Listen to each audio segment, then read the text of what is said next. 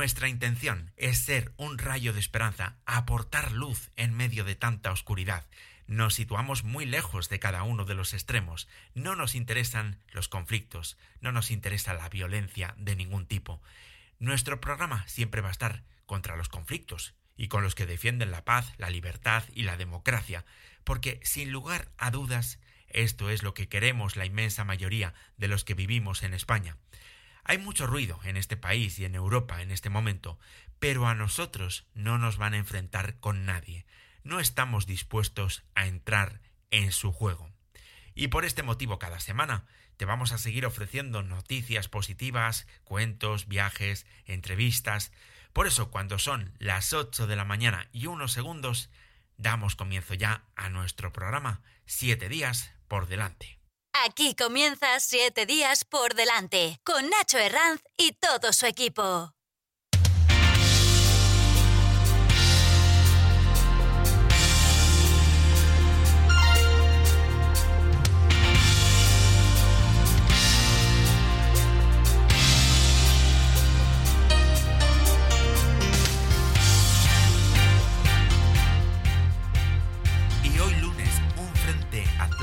Dejará cielos nubosos y cubiertos y precipitaciones en Galicia. Estas serán más abundantes en el litoral oeste, donde podrían ser localmente persistentes.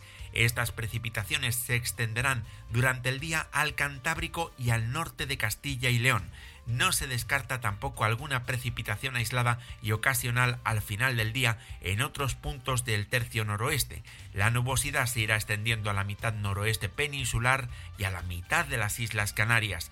En el resto del país predominarán cielos poco nubosos o con nubes altas. Ahora mismo la temperatura más baja de toda España se está registrando en Molina de Aragón y en Teruel, donde apenas alcanzan 6 grados. 8 grados también se están alcanzando en Albacete y en Soria, y a 9 grados llegan en este momento en Villablino, en la provincia de León. Las temperaturas más altas se registrarán este mediodía, 27 grados en Murcia, en Córdoba y en Sevilla, 26 grados en Huelva y a 25 llegarán en Santa Cruz de Tenerife. Desde mañana martes y especialmente desde el miércoles las temperaturas irán bajando y las lluvias se irán generalizando en todo el país y esta situación puede mantenerse como mínimo hasta el próximo domingo.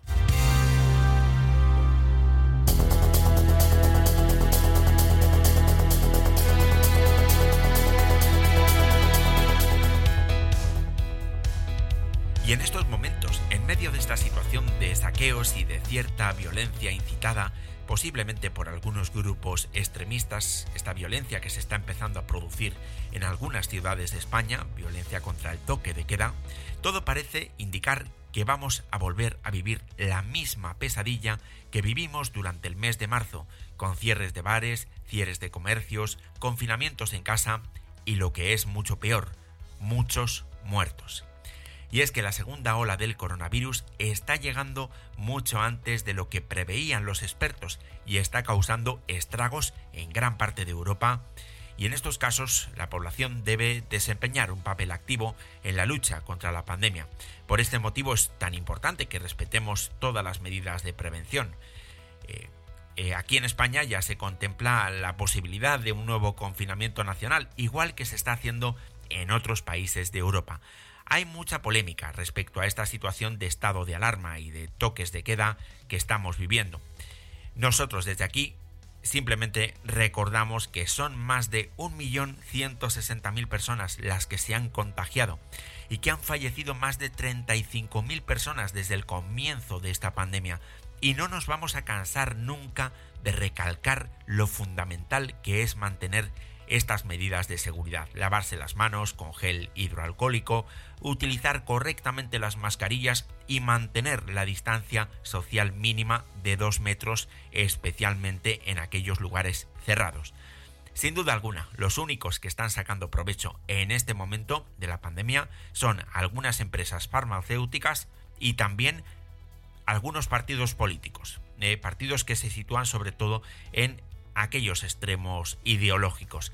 Es por ello que desde siete días por delante consideramos que es fundamental que los partidos moderados recuperen la confianza de los ciudadanos en la gestión de esta pandemia y sin duda alguna tiene que existir un comité de expertos científicos y médicos que podamos conocer todos los ciudadanos.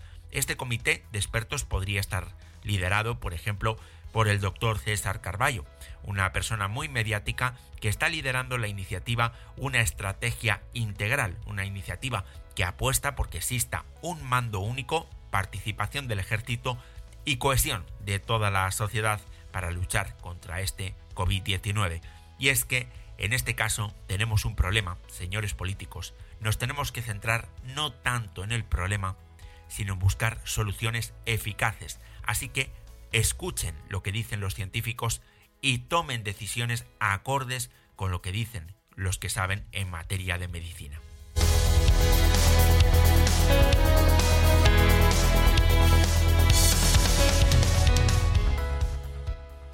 En la redacción de nuestro programa Loreto Santamaría, Ángel Jiménez e Isabel Galvez. En la producción y en la dirección, quien te está hablando en este momento, tu compañero, tu amigo Nacho Herranz. Seguimos con más noticias en positivo, las noticias que te aportan, las noticias que construyen sociedad. Noticias en positivo.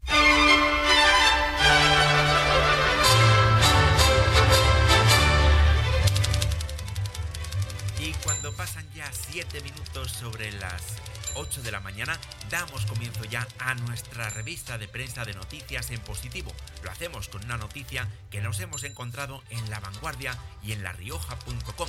Y es que tras una noche de disturbios, violencia y saqueos en diversas ciudades de España como Madrid, Barcelona, Málaga, Burgos o Logroño, en esta última ciudad los primeros en llegar a la zona cero fueron los trabajadores de la limpieza, que han tenido que reforzar el servicio para recomponer la imagen de los lugares donde se desató la ira más incontrolada el pasado sábado. Pero además de ellos, también han salido a la calle voluntariamente un grupo de jóvenes con la intención de limpiar los destrozos y los restos del desastre de la noche del pasado sábado. Los jóvenes entre 15 y 17 años explican que les parece una vergüenza esto es vandalismo y siempre pagan justos por pecadores. Ellos lo que quieren es demostrar que no todos los jóvenes son iguales. El gesto de estos jóvenes de Logroño ha tenido mucha repercusión en las redes sociales y se han ganado las alabanzas de numerosas personalidades públicas de este país, entre otras las del presidente del gobierno Pedro Sánchez, que ha afirmado que la juventud de nuestro país es esto, generosidad, responsabilidad y compromiso, valores que nos engrandecen como sociedad. También el líder del Partido Popular, Pablo Casado, se ha hecho eco. Esto sí que representa a los jóvenes españoles, ha recalcado. En una línea similar se ha manifestado Inés Arrimadas, la líder de Ciudadanos. Según ella, una de las grandes injusticias de esta pandemia es que se extienda la idea de que la mayoría de los jóvenes se saltan las normas y son unos irresponsables. Y es que la mayoría de los ciudadanos españoles realmente somos gente cívica y solidaria.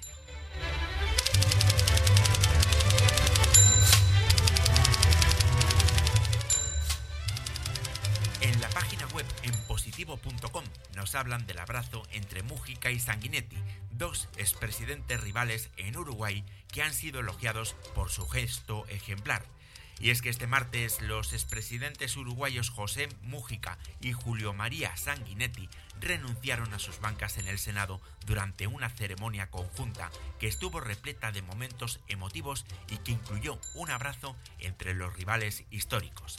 Los dos exmandatarios habían sido elegidos como senadores, pero la pandemia del coronavirus los llevó a decidir dejar sus cargos por el alto riesgo que implica la tarea debido a su edad.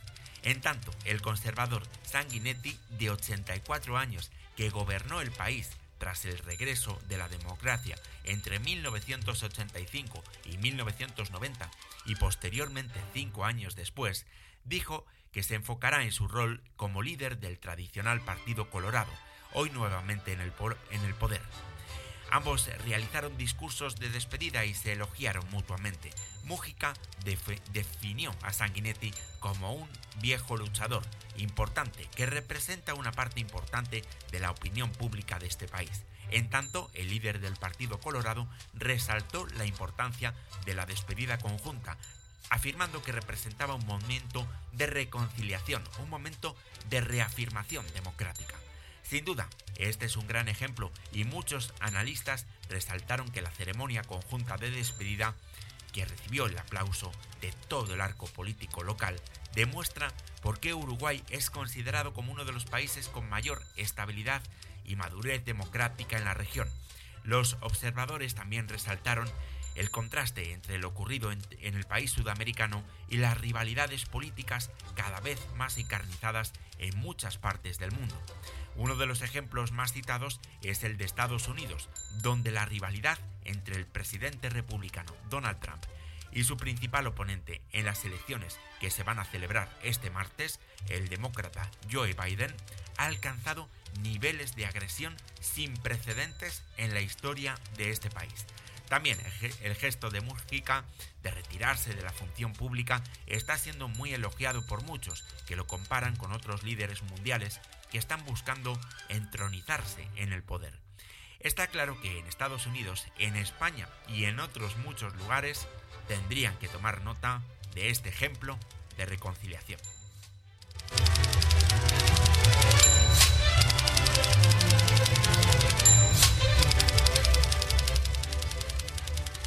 Nos vamos ahora a la página web mundoenpositivo.com, en la que se nos informa que el consumo de alimentos con vitaminas A, E y D alivian los males respiratorios, y es que el consumo de alimentos ricos en estas vitaminas está vinculado a una disminución de las enfermedades respiratorias, según un estudio en el que se piden más investigaciones sobre el efecto en el coronavirus.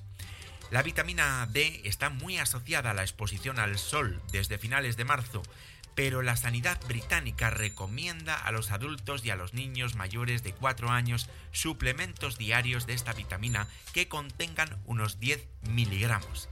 Los pequeños entre 1 y 3 años deberían recibir suplementos de vitamina D todo el año. Eso sí, los investigadores resaltaron la necesidad de evaluar sus conclusiones en el contexto de la actual enfermedad del coronavirus. La vitamina A se suele obtener de la leche entera, los quesos, las zanahorias, las verduras y algunas frutas, mientras que la vitamina E está presente en, aceites vegetales, semillas y nueces. Los pescados grasos como el salmón, el atún y la caballa son muy ricos en vitamina D, mientras que el hígado vacuno, el salmón y la yema de huevo contienen cantidades menores.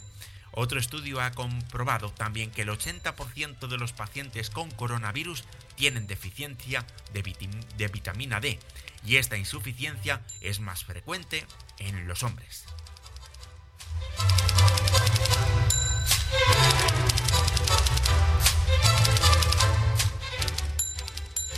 Y de mundoenpositivo.com nos vamos a la web cuéntamealgobueno.com. Aquí nos hablan del Día Mundial de las Ciudades y de la iniciativa de Greenpeace. Un parking en el barrio de Hortaleza, en Madrid. Un espacio junto a la estación de Santa Justa en Sevilla. Una plaza en el centro de Vigo o la plaza del Ayuntamiento de Valencia han sido los lugares elegidos por la organización ecologista para reclamar en el Día Mundial de las Ciudades otro modelo de ciudad en un contexto de crisis sanitaria y socioeconómica que ha puesto sobre la mesa la necesidad de transformar la vida urbana. La organización ecologista está exigiendo más carriles bici, mejor transporte público, acceso a energías limpias y alimentos ecológicos y más espacios verdes, entre otras demandas. Estas actividades se han replicado también en otros lugares del mundo como parte de una campaña internacional de Greenpeace que bajo el lema Reinventa tu ciudad propone un nuevo modelo de ciudad que lidere la lucha contra la emergencia climática. Y es que una ciudad mejor no solo es posible, sino que es necesario para disfrutar de una vida más segura y mucho más resiliente.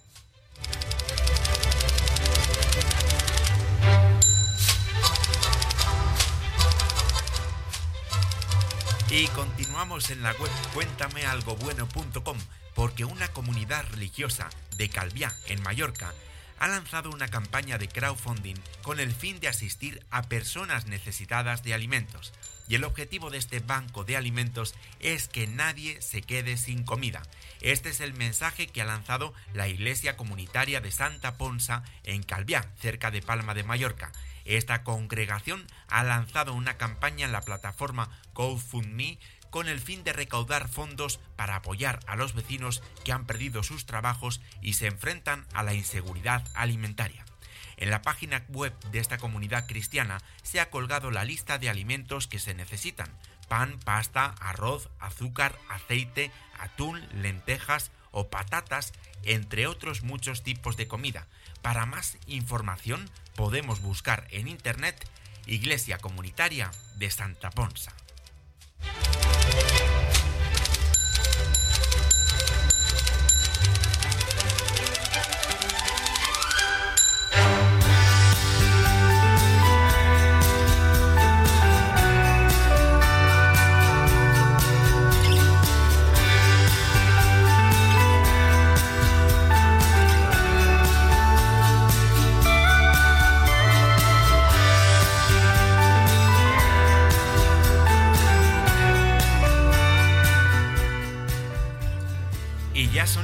8 y 17 minutos de la mañana y es el momento de poner una nota musical a nuestro programa. Y lo vamos a hacer pedaleando, lo vamos a hacer con Litus, con el cantante de la orquesta de Leitmotiv, el programa de André Buenafuente. Vamos a ir pedaleando de las noticias al resto de contenidos del programa. Sí, sí, porque nos quedan un montón de cosas. Nos queda nuestra compañera Loreto Santamaría, que hoy nos va a hablar de las cosas más importantes de esta vida y después nos vamos a ir a conocer uno de los entornos naturales más bonitos de España, el Alto Tajo. Pero antes nos quedamos con la música de Litus, el cantante de Leitmotiv y este tema, Pedaleando.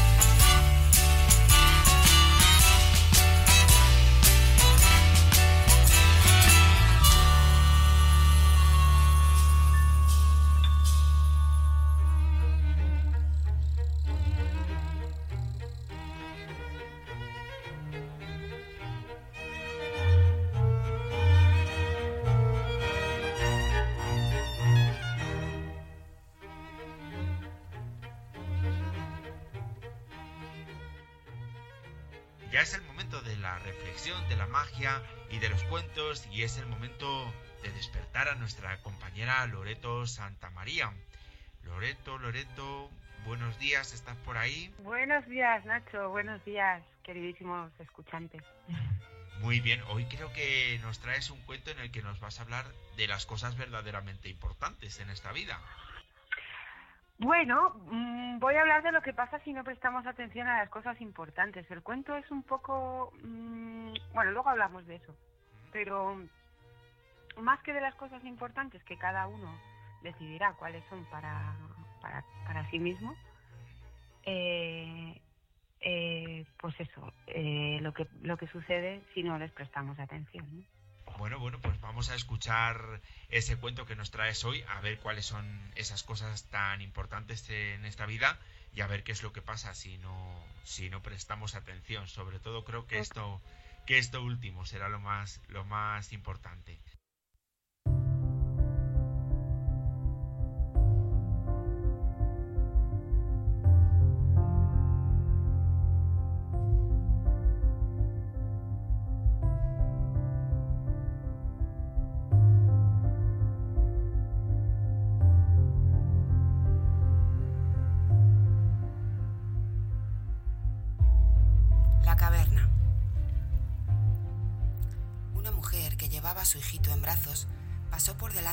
Caverna y escuchó una voz, como venida del otro mundo, que le decía, Entra y coge todo lo que quieras, pero recuerda algo muy importante.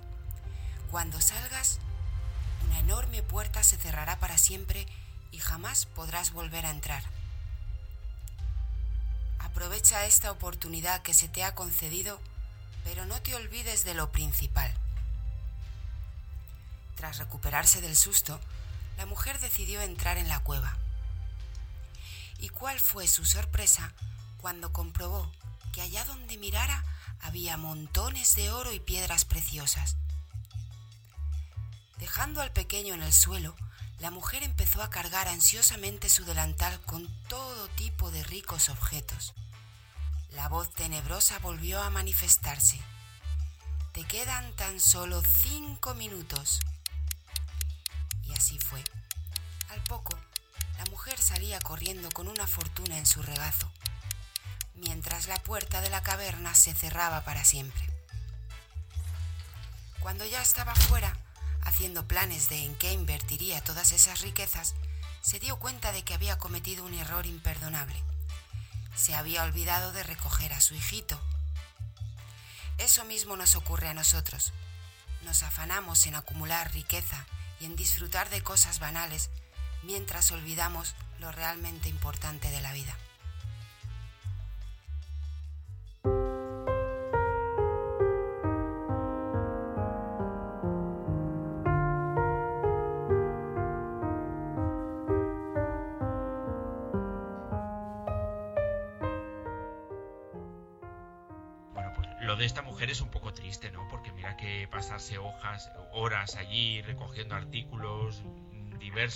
Y olvidarse de coger a su niño es, es un poco fuerte, ¿no? ¿No te parece? Sí, quizá la expresión es un poco fuerte, se queda corta. Puede ser, puede ser. Pero bueno, cuento como he dicho al principio, es una metáfora de pues un poco lo que nos sucede en el día a día, Sí, sí. cómo se nos van pasando todos esos acontecimientos importantes a través de, de los acontecimientos más superficiales, ¿no? Más o que les prestamos más atención. No, pero, pero hay veces que se han dado noticias de que mm, algunos padres se han dejado a su niño en el coche y luego eh, pues eh, su niño lo han tenido que recoger en no sé qué, en no sé dónde, en no sé qué sitio. Eso a veces puede es una situación que yo creo que a veces ha, ha salido en los medios de comunicación, ¿eh? Sí, bueno, como andamos detrás de, otras cosas, pues eh, quizá eh, de una forma bastante inconsciente, pues dejamos atrás aquello que es más lo más valioso, porque porque lo otro también es necesario, ¿no?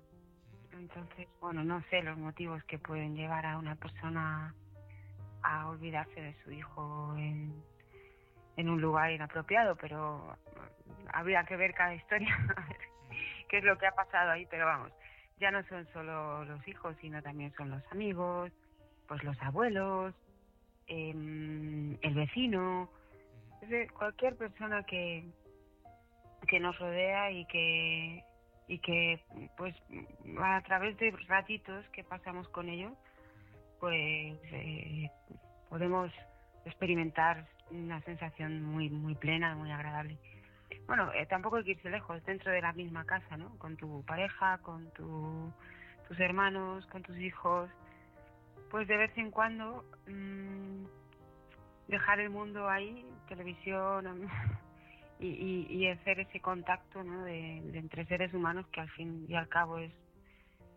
es lo que somos ¿no? y es lo que nos enriquece. Bueno, es que yo creo que a veces estamos demasiado centrados en conseguir el último teléfono móvil, el ordenador de última generación y a veces a lo mejor pensamos que eso es lo más eh, importante, que, solamente así vamos a conseguir el, el éxito, pero a lo mejor yo creo que es lo que tú lo que tú piensas también que por supuesto el amor la familia eh, pues eh, eso en realidad es lo más lo quizás lo que algunos pueden considerar lo, más esencial pero es lo más importante también no sí bueno quizás a veces no son cosas tan tan no, no, se ambiciona tanto el último modelo de móvil o sino simplemente es conseguir un poco más de dinero, pues, pues para, para comer mejor, para comprar esas zapatillas a tu hijo que quieres, ¿no? Y, y estar de alguna forma eh, cargando con esa eh, con esa responsabilidad que, no existe y, te genera a lo mejor un poquito de tristeza el no tener recursos suficientes para para adquirir todo lo que lo que quieres cuando de verdad, el tiempo que pasamos con otros seres humanos eh, eh, es de las cosas más ricas que hay, ¿no? Eh, tanto con tu, tu, hijo no, no, te va a recriminar sus zapatillas dentro de 10 años, pero tu tiempo sí. Y, y bueno, se trata de eso, ¿no? Que, que a veces vamos detrás del dinero, queremos más para hacer más, para comprar más, para y que, que es muy lícito, ¿eh? O sea, quiero decir que, que, que, el desear, eh, el desear los recursos para hacer más cosas, pues es muy lícito, pero sin olvidar lo otro, sin olvidar esa parte rica de relaciones humanas y de y de pues ese compartir que no requiere de ningún objeto ni de ninguna eh, situación determinada para, para ser perfecta y plena y, enriquecedora. Quizás es que siempre pues estamos eh, trabajando duro y, siempre tenemos la esperanza de que el futuro va a ser mejor y eso quizás está, está muy bien pero a lo mejor lo que lo que no lo que no percibimos es que lo que tenemos ahora mismo es el, el presente y bueno quizás también tenemos que estar contentos con lo que tenemos y con lo que y lo que sentimos en este momento, ¿no? Desde luego que sí.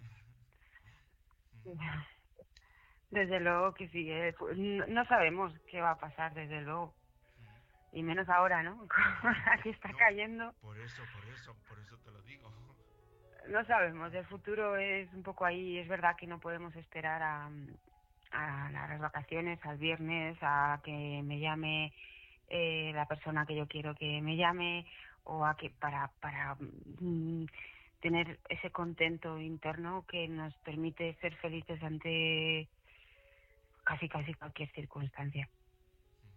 Entonces, eh, eh, y sucede al revés, ¿no? En el momento en que yo puedo ser feliz ahora con esto, con esto, con lo de allá, eh, lo demás también se acerca, ¿no? Lo que se, se tiene que, se va a acercar más de eso. Así que eh, ocupémonos de lo importante. y, y bueno, pues eh, eh, pues ahí está, ¿no? El cuento. Eh, lo que le ha pasado a esta mujer con su hijo es, es, eso, es simplemente una metáfora, ¿no? Podría haber sido, yo qué sé, pues, pues eso, una amiga, o podría haber sido, mm, pues perder, pues que se le quema la comida porque yo que sé, cualquier otra. Por poner un ejemplo, ¿no? Pero ese despiste, ese despiste que estamos eh, cegados por por querer llegar a algún sitio a tener ciertas cosas y, se nos va cayendo la vida por el costado, ¿no? Mientras vamos a por ello. Ya. Y bueno, y quizás el hecho de tener un propósito en la vida, ¿consideras que puede ser también una de las cosas más importantes, Loreto? Sí, sin duda, es una de las mayores riquezas eh, tener un propósito, o, muchos propósitos, o pequeños propósitos Mm, es, es, una de las cosas más enriquecedoras y que desde luego nos hacen eh, levantarnos con, con energía, con, con una sonrisa y, y con un porqué. Sí, mm, eso se trata justamente de eso, ¿no? De dónde está la riqueza, dónde está la riqueza, que para cada uno estará en un sitio diferente pero de verdad que si estamos obviando eh, la propia vida, lo importante por conseguir cosas lo vamos a pagar, sale caro. Algún día se paga. Como le ha pasado a esta señora de cuento.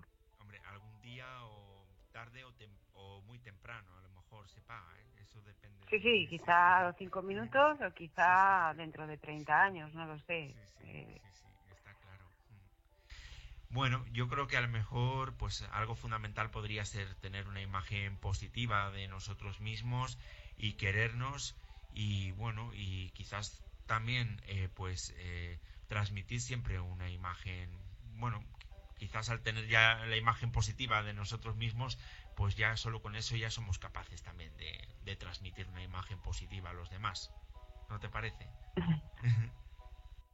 Sí, sí, mm, desde luego que sí, pero bueno, que, que también tenemos que, que perdonarnos, eh, ser conscientes cuando nos equivocamos, ser conscientes cuando hoy pues pues no estoy en una en una situación de no tengo el ánimo para transmitir esa positividad y pues simplemente estoy en otro lado y bueno pues también mirar eh, está bien no eh, Mm, el positivismo por, porque sí, no, que sea algo interno, porque sí, no, y cuando no es, observar por qué no es. ¿Qué, qué es lo que me está llevando a mí a, a un estado de, de, de mm, pues eso, de, de pesimismo, ¿no? O de tristeza, o de que, que está bien atravesarlo, jolín, cuando te dan un bofetón duele, cuando mm, yo qué sé, hay cosas que, que, que duelen,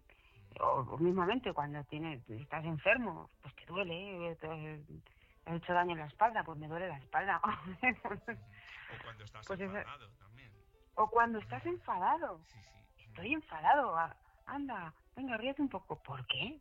Si ahora mismo no es lo que toca, ahora mismo lo que toca es estar enfadado. Claro. Entonces, eh, también ver, es, un poco esa observación, ¿no? ¿Qué, qué me pasa a, mí cuando estoy en este estado? Permitírtelo y, y bueno, eh, yo creo que se puede transmitir la alegría y se puede transmitir el enfado de la misma manera, ¿no?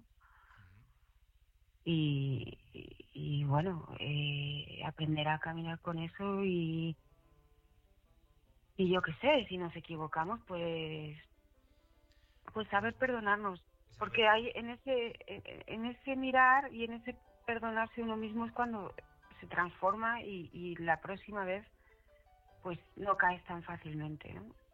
Así que... Pues nada, Loreto, nos vamos a quedar con, con esta reflexión tan, tan importante que nos, quede, que nos tenemos que quedar con las cosas más, más importantes en, en esta vida, que tenemos que, que, valorar, que valorarlas más y que, y que también nos tenemos que perdonar a, nosotros mismos cuando cometemos, cuando cometemos errores o, y, perdonar a, los, a los demás. Desde luego. pues Loreto, muchas gracias por, por tu colaboración esta semana en Siete Días por Delante y te deseo, igual que deseo también a todos nuestros oyentes, que, tengas una feliz semana. Pues igualmente, muchísimas gracias una vez más por, por el espacio, por permitirme estar aquí con vosotros y, y os deseo pues toda la felicidad que seáis capaces de imaginar.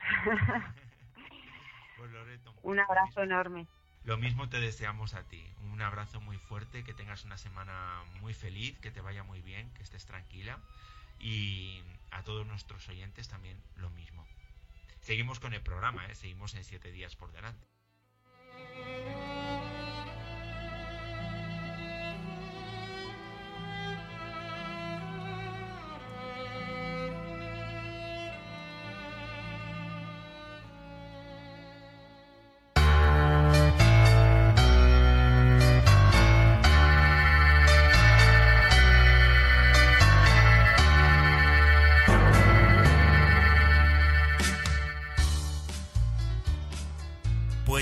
Hasta las 8 y 39 minutos de la mañana y nos vamos a coger el coche de línea, o mejor dicho, nos vamos a coger la bicicleta, pero vamos a llegar pedaleando hasta un lugar muy lejano, porque está lejos de todos los sitios que te puedas imaginar, pero un lugar que sin duda alguna es uno de los entornos naturales más bellos de España, una auténtica joya que aspira a convertirse en parque nacional. Estamos hablando del Parque Natural del Alto Tajo, un rincón de nuestra península ibérica muy desconocido, pero al mismo tiempo muy bello.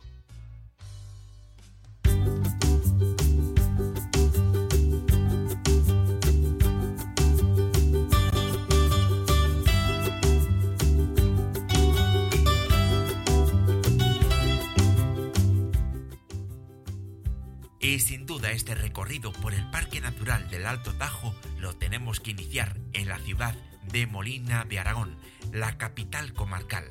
En Molina comenzamos nuestra ruta y sin duda Molina junto con Sigüenza es uno de los conjuntos urbanos más importantes de la provincia de Guadalajara.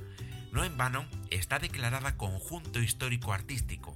El paso de las culturas musulmana, judía y cristiana ha dejado una huella muy profunda en sus calles y en sus plazas.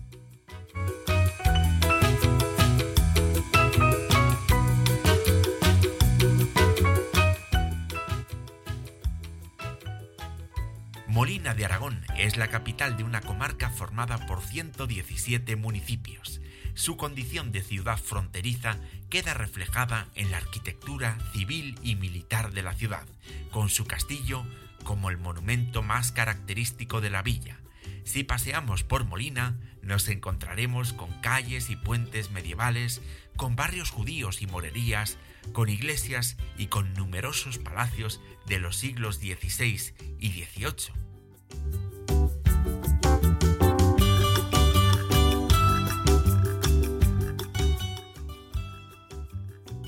Lugar a duda, la capital molinesa con todos los servicios que nos ofrece, hoteles, restaurantes, tiendas, supermercados, es un buen punto de partida para acercarnos al Parque Natural del Alto Tajo.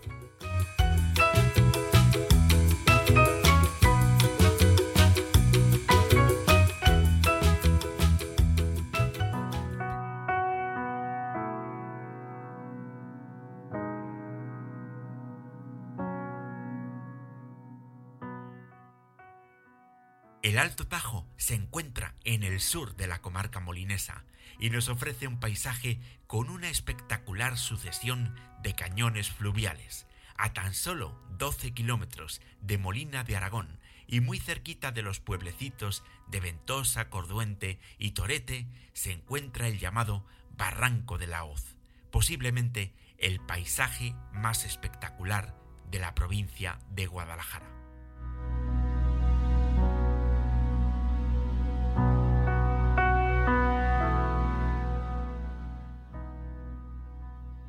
Y en este marco de agreste naturaleza, de barrancos con siluetas misteriosas, de grandiosidad sin límites, en este marco no es extraño que se produzcan apariciones milagrosas y sobrenaturales.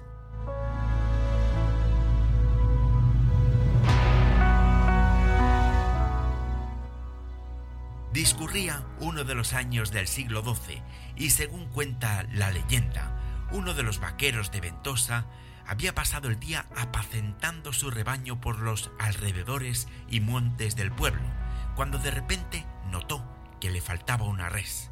Se apresuró entonces a buscarla, introduciéndose en el barranco de la hoz.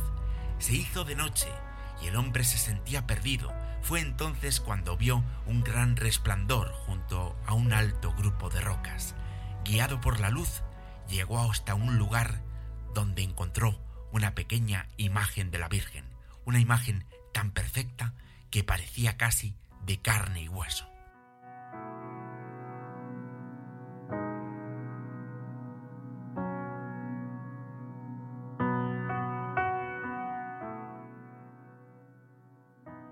Enseguida corrió al pueblo, donde contó el hallazgo, y las gentes en romería se acercaron para ver el prodigio. Allí estaba la Virgen María. Las gentes, entusiasmadas, quisieron llevarla a un lugar seguro y poblado. Unos decían que a Ventosa, otros que a Corduente, hasta que finalmente decidieron trasladarla a la iglesia mayor de Molina, y en su altar principal se puso. Pero ante el asombro de los molineses, al día siguiente vieron que el altar estaba vacío y la Virgen había volado, concretamente voló hasta el mismo punto donde se apareció al vaquero. Y sucesivamente así volvió a ocurrir en los días siguientes. La volvieron a trasladar hasta Molina, pero la Virgen voló de nuevo a su primer lugar. Era un claro indicio de que la Virgen quería quedarse en el barranco de la hoz. Así que las gentes, en el lejano siglo XII, decidieron levantar en este lugar una ermita, y desde entonces el santuario de la hoz se ha convertido en un lugar de romería.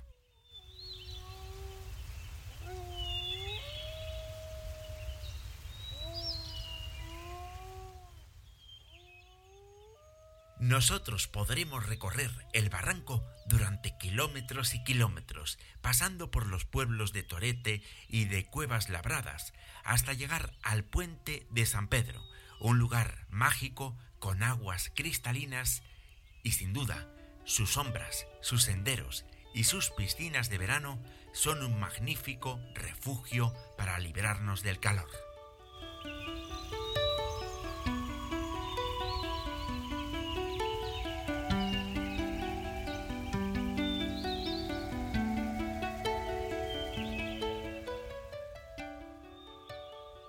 Si seguimos nuestro camino, podremos encontrarnos con una cascada impresionante en Poveda de la Sierra, el Salto de Poveda, de unos 20 metros de altura y 10 de ancho, y muy cerca de este lugar se encuentra también la Laguna de Taravilla, una laguna de montaña de unos 11 metros de profundidad, situada en un valle y alimentada por un arroyo de aguas permanentes.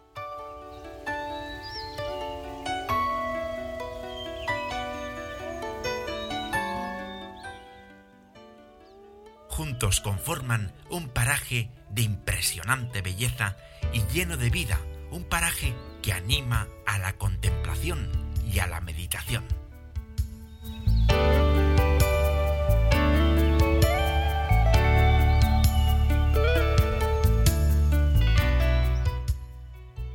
Seguimos nuestro camino y entre densos bosques de pinos y los cañones rocosos del río Cabrillas nos encontramos con una de las localidades más emblemáticas del Alto Tajo, Peralejos de las Truchas.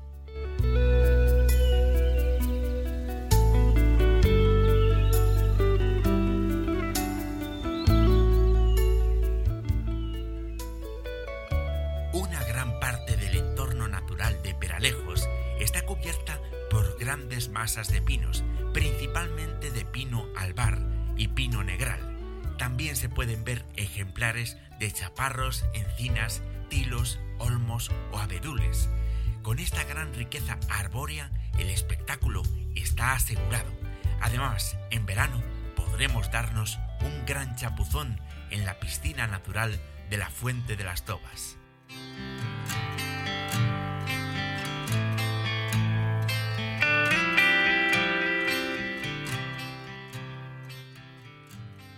Y por el Alto Tajo podríamos caminar y caminar kilómetros y kilómetros. Nos encontraríamos con pueblos pintorescos como Checa o Chequilla, monasterios medievales como el de la Buena Fuente del Sistal, yacimientos paleolíticos como la Cueva de los Casares o construcciones etnográficas muy interesantes como las salinas de Armayá en Tierzo.